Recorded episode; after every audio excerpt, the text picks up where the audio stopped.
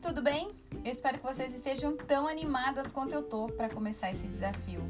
E hoje a gente já vai começar falando de autocuidado, que é um tema muito importante para mim. Por muito tempo eu não tive essa consciência de que cuidando primeiro de mim, eu ia estar tá cuidando dos outros também.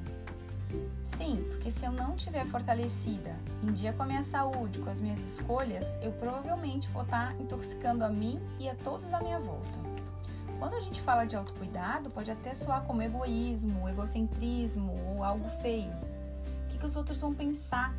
E se alguém me pedir ajuda com algo e eu disser que eu não posso naquele momento? Eles vão achar que eu sou, que eu não sou uma boa pessoa, que eu não tenho coração. Calma, gente, respira.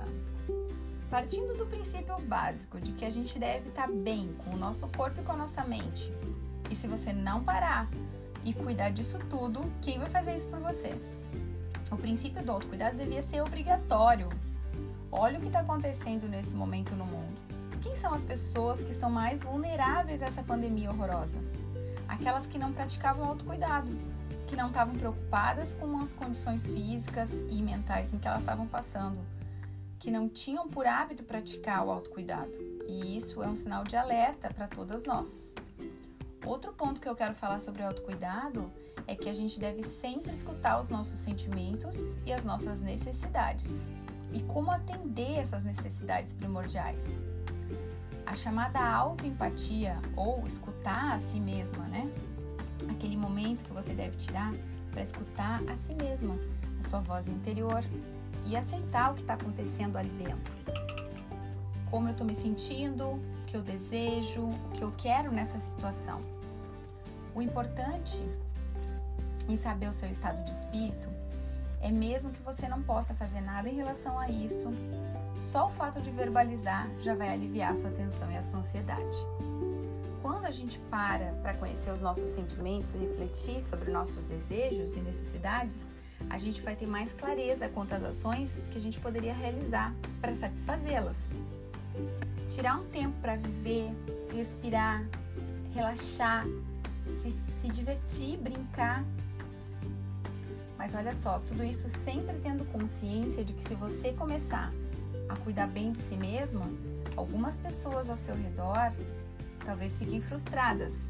Elas podem sentir que você está dedicando menos atenção a elas e tudo bem também, desde que isso não faça mal a ninguém. Mas tome cuidado para não cair na sua própria armadilha. Tenha atenção para não perder a mão com essa coisa toda.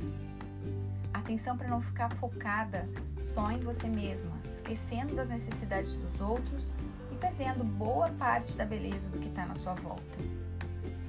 Cuide das suas necessidades de curto prazo para que elas não prejudiquem as suas necessidades de longo prazo. Como assim, Liz? Que loucura é essa agora? Preste atenção nas suas necessidades reais, aquilo que você está planejando e definindo. Se algo superficial ou sem importância entrar no caminho e prejudicar sua conquista, é porque não vale a pena. Mesmo que você acredite que merece passar por aquele momento. Por exemplo, caso você tenha uma meta para atingir um determinado peso para ir numa festa, num evento, ou simplesmente porque você quer melhorar a sua saúde, e de repente você decide comer uma torta enorme de chocolate você acredita que merece, porque você teve um dia desgastante de trabalho, está estressada. Isso vai sacrificar a sua necessidade a longo prazo, mas vai satisfazer a sua necessidade a curto prazo. Porém, certamente vai gerar uma frustração futura por ter fugido do seu objetivo principal. O importante nesse momento é conhecer os seus desejos, entender as suas buscas e encontrar um meio termo entre o que é possível e vai te trazer realização e o que pode ser descartado, pois não agrega valor algum na sua vida. Portanto, reflita, respeite-se, cuide-se e desfrute das suas escolhas. Um super beijo e até a próxima!